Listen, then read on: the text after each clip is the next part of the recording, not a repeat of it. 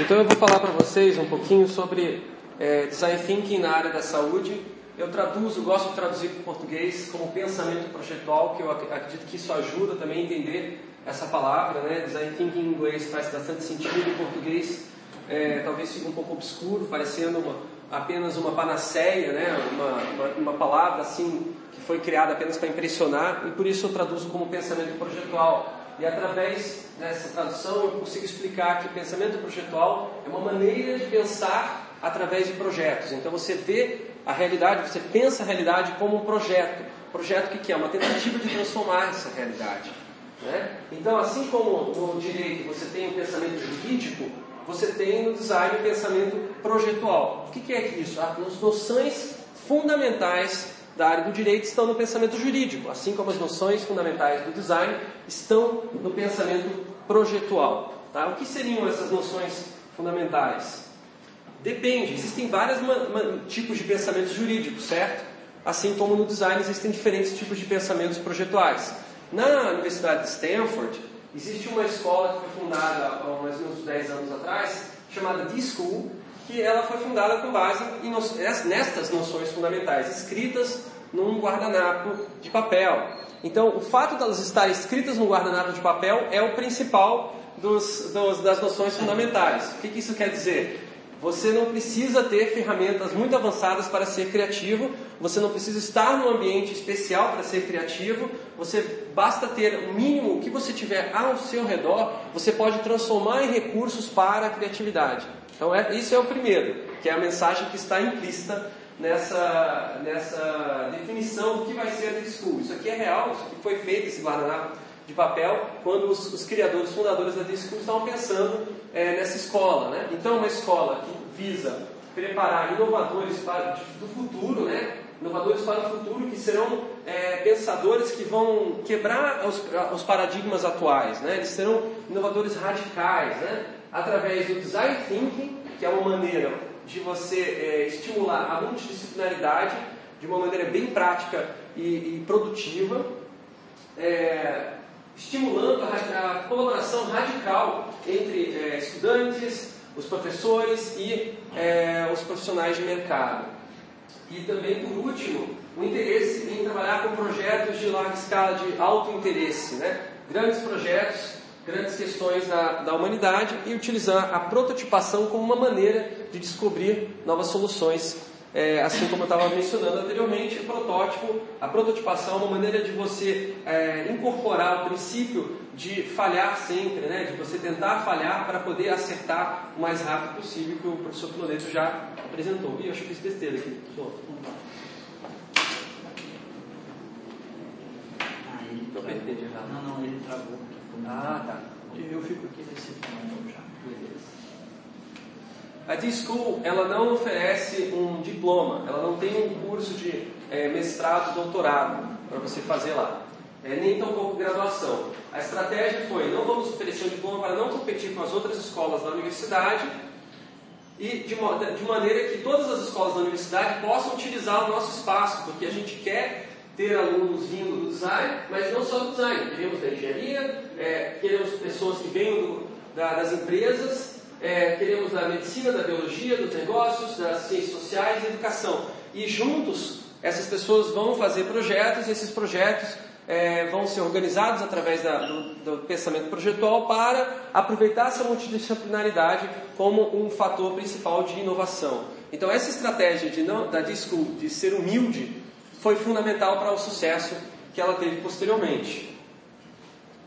A Disco é muito conhecida pelos famosos post-its, né? Todo mundo que vai estudar um pouquinho sobre design thinking, a primeira coisa que vai ver é post-it. O post-it ele, é ele, acabou virando, graças a essa, esse uso intensivo do, da, do, pela, pela D-School e também pela empresa IDO, que é uma das empresas que também participou da fundação dessa escola, é, ele acabou se tornando uma marca registrada da, da própria inovação, né? Mas muita gente não sabe por quê. Por que, que o post-it é tão famoso, né? Só porque ele é colorido, é bonitinho? Não. O principal ponto do post-it é o seguinte: é a, a efemeridade da, da, da ideia, a, a, a, proposta de que uma ideia pode mudar O, o post-it ele, ele materializa esse princípio, essa noção fundamental de que uma ideia sempre pode mudar, ficar melhor e combinar com outra.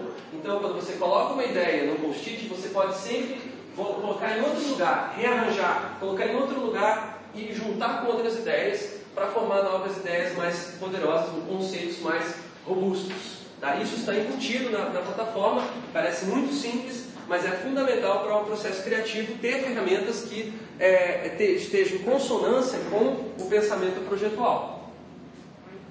Aqui vocês estão vendo um ambiente temporário que a, a escola oferece para cada projeto, né? É, é, um, é, um, é um espaço de coworking que a equipe vai desenvolvendo as suas análises, as suas é, identificações de necessidades, as suas é, os seus brainstorms, momento criativo de criação de soluções.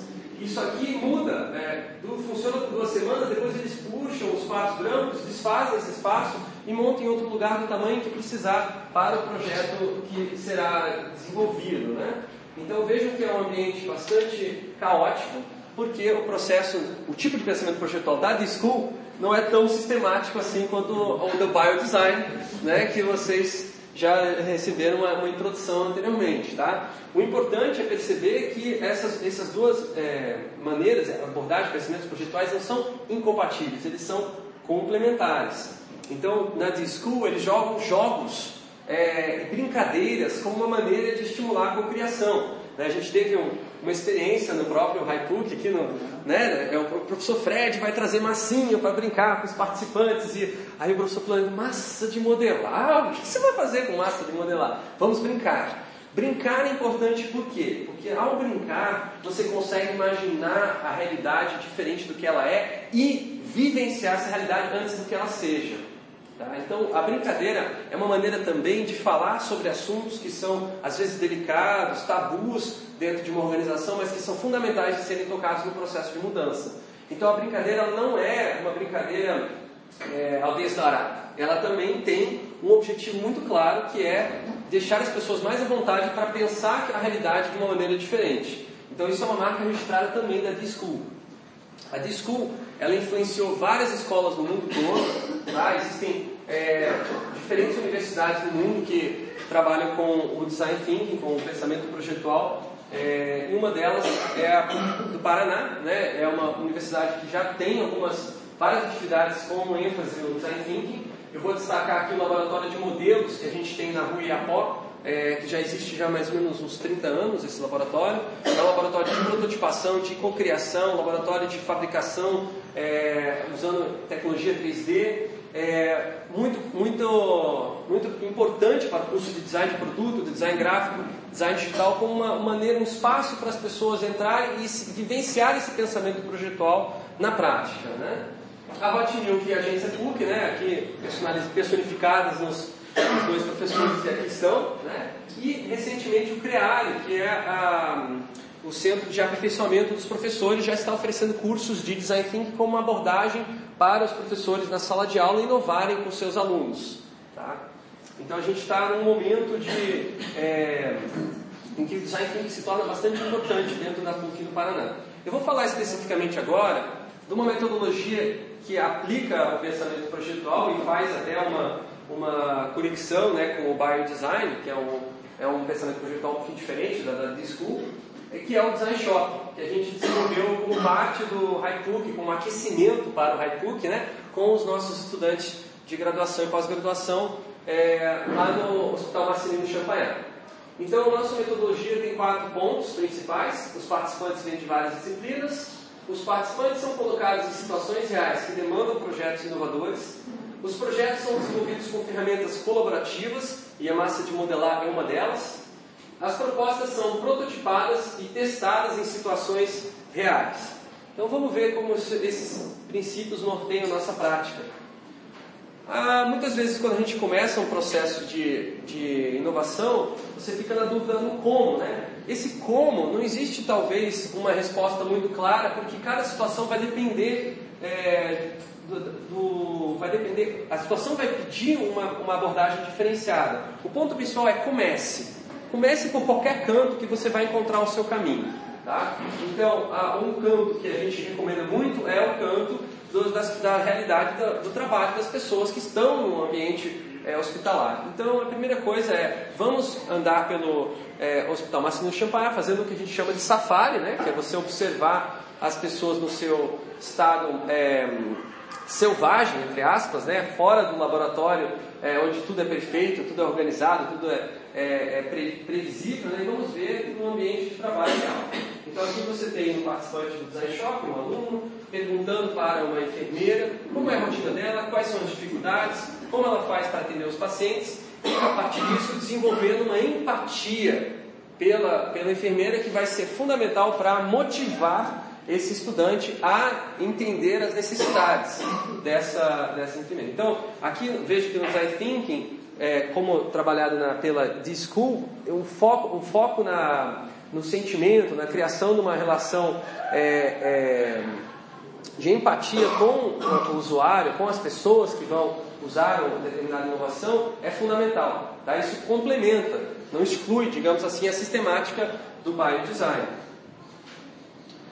Outro ponto importante é que não, não pode se apenas se basear em relatos é, de como funciona o trabalho. Né? Você tem que também é, ir lá observar distanciadamente e ver as pessoas realmente trabalhando e comparar o que as pessoas dizem que é, deve ser e como, como ela é de fato e como é, você observa. Então, comparar essas duas coisas às vezes geram é, insights de, por exemplo, muitas pessoas fazem coisas que elas não sabem que estão fazendo, não estão totalmente conscientes é, porque elas já se acostumaram a fazer um procedimento fora de padrão, porque elas se acostumaram a fazer uma gambiarra e eventualmente aquela gambiarra pode se tornar uma chance, uma oportunidade de inovação. Depois que você faz esse safari, essa, é, esse, esse, essa caminhada, observação, essa, essa acúmulo de observações reais, é, reais, é importantíssimo socializar, compartilhar essas observações. A gente tem um método que é um painel de evidências, insights e dúvidas, é muito simples. Cada post-it de uma cor representa um tipo de informação, as evidências são os post-its é, é, verdinho, amarelos, desculpa, os insights são os post-its verdes e as dúvidas são os post-its azuis. Então, a partir do momento que você coloca é, as suas observações é, numa, numa superfície é, compartilhada, você compara, você descobre outras coisas que as pessoas viram que você não tinha visto e você começa a formar equipes e grupos de trabalho por interesse específico de uma maneira bastante orgânica, né? Então, um ponto de aprendizado importante é: será que esse problema que eu identifiquei, ele realmente é um problema para os usuários? Você não vai conseguir fazer isso dentro da sua equipe. Você vai precisar voltar para o ambiente de trabalho do usuário e perguntar. Né? Então, uma das maneiras também de você se preparar para isso é você analisar o problema. Né? E uma das, uma das técnicas, técnicas que a gente mais gosta para analisar problemas é o teatro. Por incrível que pareça, o teatro pode ser muito útil no processo de inovação como uma maneira de é, reconstruir aquela situação real e modelar aquela situação real a partir do input da discussão que existe entre a sua equipe. Então isso aqui é uma, é, eles estão discutindo, por exemplo, aqui nesse teatro, como que o, o médico faz a, o diagnóstico do paciente é, de uma maneira bastante pessoal nesse, nessa, nesse, nesse exemplo. Né? Eles estão identificando quais seriam as vantagens e desvantagens, quais seriam os problemas e as possíveis soluções para um diagnóstico é, feito dessa maneira.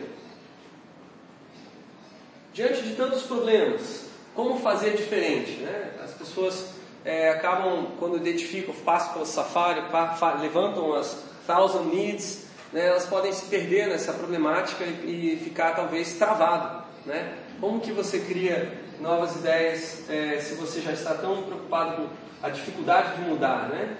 Então, né, Fred, o que a gente observou muito durante o Hypecook é que ficam querendo resolver problemas de processo e não de inovação propriamente dita. Ah, resolver. Isso é muito comum no hospital, porque o hospital é, cheio de processos, cheio de falhas nos processos.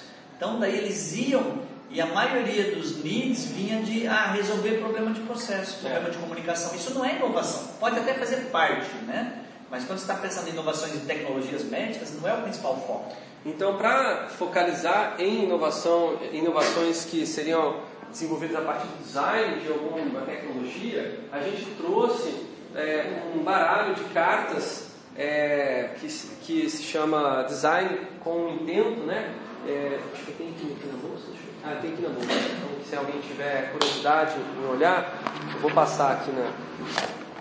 São baralhos com é, algumas estratégias que são, já são aplicadas no design conhecidamente, que podem modificar o comportamento das pessoas de uma maneira que elas não precisam é, necessariamente estarem conscientes de que elas estão tendo seu comportamento influenciado. Ou seja, você não muda o processo, que às vezes é muito difícil, moroso, às vezes as pessoas resistem ao processo, às vezes você entra numa politicagem tremenda para mudar o processo, né? e aqui você consegue modificar o comportamento das pessoas, que é o seu objetivo final, através de ferramentas tecnológicas, através de é, mudança no ambiente, de maneira que, você, que essas pessoas tenham comportamentos mais seguros ou mais é, é, precavidos, né? É, utilizando as próprias características desse ambiente, dessa tecnologia. Então a gente faz a massa de modelar como uma maneira de a, entender o que, que, como que essas, essas estratégias podem ser aplicadas no projeto. A massa de modelar é uma ferramenta de, de é, síntese de vários tipos de informações através do que a gente chama de, do sentimento. O sentimento, muita gente tem preconceito, acredita que deveria estar dissociado da racionalidade. Nós, no, no design, é, a gente vê que o sentimento é fundamental para as pessoas julgarem coisas em situações de alta complexidade em que a racionalidade não alcança. Porque não é possível, são tantas variáveis, as variáveis estão mudando o tempo todo, que a única coisa que você pode se é, arvorar muitas vezes é no sentimento. Então a gente não elimina o sentimento, a gente trabalha junto com a racionalidade. Aí vejam aqui um momento em que há uma síntese entre sentimento e racionalidade. Isso aqui é um protótipo, um modelo de como ah, você vai ver a distribuição de, é, da fila de pacientes ao redor de diferentes hospitais de uma cidade como Curitiba, que no caso são os hospitais do Grupo Marista, e você tem uma, uma, um problema identificado que é a distribuição dos pacientes para diferentes hospitais com diferentes casos. Então, aqui uma característica fundamental que, eles, que os estudantes quiseram identificar, quiseram trabalhar, é a distribuição de informações sobre para qual, qual dos, dos, hospitais aqui vai ter a fila maior, menor, quanto tempo vai demorar e se aquele hospital vai poder te atender. Tá? Então, isso aqui é uma prototipação de um aplicativo. Acredite se quiser, isso aqui é uma ideia básica por trás de um aplicativo, só que expresso através de massa de modelagem, bonequinhos e de um mapa desenhado de uma maneira bastante tosca. O tosco ele é fundamental porque ele ajuda as pessoas a convidar as pessoas a participar e entender que a realidade pode ser diferente também a partir da mudança de, de, de, das suas estruturas. Aqui você vê um protótipo, talvez seja um pouco mais familiar, né? um protótipo de papel, um desenho da, de uma interface de um aplicativo né? que vai fazer essa distribuição de informações. E aqui no computador você tem um protótipo funcional desenvolvido utilizando Xcode, que é uma ferramenta de programação para aplicativos iOS. Isso aqui foi feito por nossos estudantes de um estudante de medicina que também faz o programa BPID de inovação na área de desenvolvimento de aplicativos aqui da, da PUC do Paraná. Também é um programa super inovador aí que está em consonância também com os fundamentos do pensamento projetual. O protótipo é fundamental para que você responder essa pergunta: será que essa solução que eu criei é realmente uma solução para os usuários? Então você traz esse protótipo para a situação real, você testa, você simula uma situação real ou você realmente aplica numa situação real, que em alguns casos pode ser é, arriscado demais, né? E aí você vê o resultado e você aperfeiçoa aquele protótipo. Então aqui vocês estão vendo é, os nossos estudantes do, do Design Shopping testando um aplicativo que eles desenvolveram com uma, uma visitante lá no Hospital Marcelino Champagnat. Tá? Então eles, eles estavam recebendo feedback fundamental para melhorar o aplicativo deles. Então, quais são as vantagens desse pensamento projetual para a inovação na área da saúde? Em primeiro lugar, a problematização aprofundada. É, problematização é você descobrir qual é o problema que realmente é um problema para os usuários e não um problema que você acha que existe, mas que na verdade não é problema para mais ninguém. Envolve diversas pessoas de uma maneira ativa e criativa, eu colocaria aqui também, né? Não, fica à vontade. As pessoas passam a acreditar que é possível fazer diferente e melhor. A gente constrói o sentimento da esperança em muitas organizações que já estão é, é, talvez as pessoas já tenham perdido a esperança que pode ser melhor, principalmente organizações públicas na área de saúde, ah, o desânimo é geral e o, pensamento projetual focalizado também no sentimento é fundamental para que as pessoas criem uma mentalidade mais proativa. Né? E por último, estimula projetos que sejam mão na massa. E aqui eu botei entre aspas porque muitas vezes mão na massa significa literalmente colocar a mão na massa mesmo. Tá?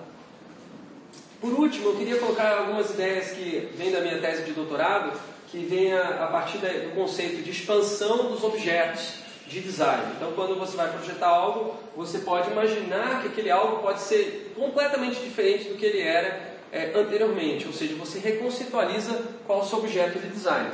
E aqui eu aplico essa, essa, esse conceito da minha tese para o objeto da medicina, que é o paciente. Tá? É, muitas vezes o paciente é tratado como um objeto. Você tem que pegar o, o paciente, dividir nas, na, identificar a, a, doença, dividir as doenças de acordo com as especialidades e cada especialidade trata um pedaço da doença. Esse talvez seja um, um dos grandes problemas que a gente tem hoje na medicina. Os pacientes não se sentem tratados como pessoas, como sujeitos do seu processo de, é, de cura e também do seu processo, e aí principalmente onde vem o buraco principal, no processo de prevenção é, dos, dos problemas das doenças, problemas de saúde.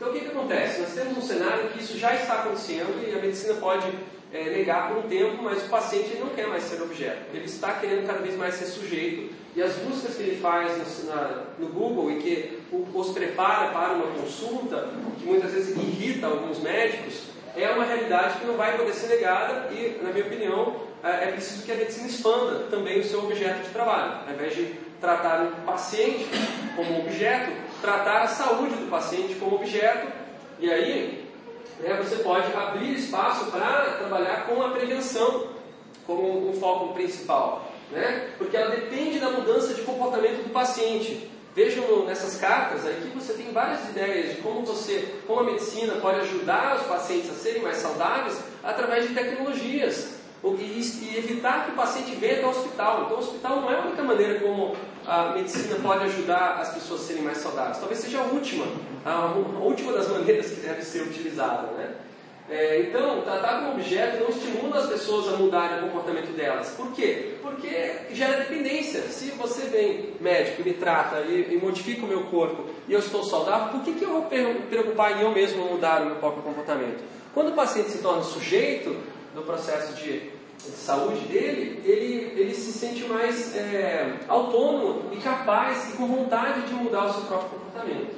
Então, é, o paciente como sujeito, ele participa da cocriação de tratamentos, de tecnologias e também de espaços. Isso é uma realidade que a gente viu na Holanda, muito forte. Né? Eu não estou falando aqui de uma ideia minha, na verdade é uma, é uma análise que eu estou fazendo de uma realidade holandesa, em que a, a prevenção, o home care, é, ele é talvez uma, uma, uma, das prioridades hoje lá na, na área da saúde. Aqui vamos ver um exemplo de um projeto que a gente desenvolveu lá com esse conceito do paciente como sujeito. Então aqui você tem uma, uma, um, mesmo, um jogo de tabuleiro criado para projetar um novo hospital na cidade de Enschede, onde tinha a Universidade de Twente, onde estudei. Então esse hospital aqui, ele, os planos do arquiteto foram trazidos para os pacientes, para as enfermeiras, para os, os, médicos todos jogarem um jogo que simula como que esse hospital vai funcionar no futuro e os, as ideias dos pacientes são incorporadas e os processos são revistos para que o paciente ele se sinta como sujeito e não como um objeto. Tá? Isso aqui foi publicado numa revista é, recentemente da área da, da, da, simulação sobre esse, um estudo de caso desse projeto. Quem tiver interesse em pesquisar. A gente também fez um outro projeto daí no Centro de Diagnóstico Médico, onde pacientes é, e radiologistas criaram um, verificaram se o espaço permitia que é, as pessoas pudessem fluir, andar, é, circular por aquele espaço de uma maneira lógica e o paciente não ficasse perdido no meio de tantos corredores que eles iriam entrar e, por fim, que o paciente não ficasse sozinho e, eventualmente, em situação de expor, expor. Por exemplo, uma das coisas que a gente identificou é que o paciente seria exposto porque ele teria que tirar a roupa numa sala, passar por um corredor e entrar em outra sala e muitas pessoas estariam é, andando por esse corredor. Mas ninguém nunca tinha pensado, o arquiteto nunca tinha pensado nisso porque o arquiteto não pensa no paciente como uma, uma, da maneira como pensa, por exemplo, o próprio paciente a respeito daquela situação. Então, esses jogos eles ajudam a permitir a participação é, das pessoas de uma maneira bastante produtiva.